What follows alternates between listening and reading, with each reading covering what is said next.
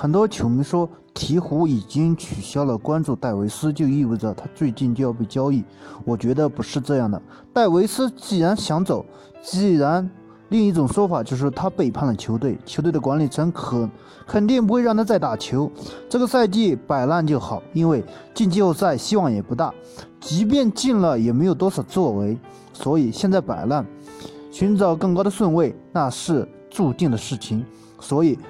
鹈鹕队宁愿让他坐在板凳上坐半个赛季，也不会让他出战，因为他们需要锻炼新的球员。毕竟他们逐渐走向重建，并不像其他球迷说的那样，鹈鹕队现在急于交易。